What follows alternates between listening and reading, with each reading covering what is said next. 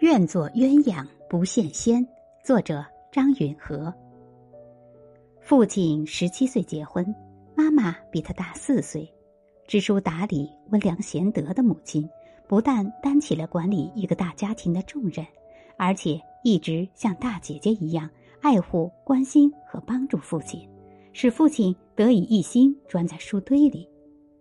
在苏州，我们度过了一生中最幸福的日子。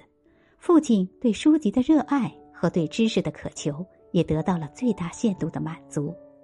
当时能订到或买到的所有报纸，他都要看，有《申报》《新闻报》《苏州明报》《无限日报》等，还有一些比较出名的小报，如《京报》《金刚传报》等。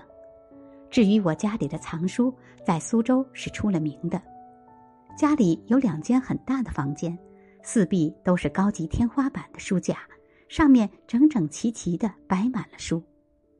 在我们苏州的家里，父亲和母亲各有一间书房，中间隔着一个芭蕉院，有时可以看到他们隔窗说话。那永不落叶的芭蕉，像一条绿色的绸带，连着父亲和母亲的心。书房平时没有人，我曾偷偷钻到母亲的书房看书。记得最清楚的是，母亲的书桌上有一个铜镇尺。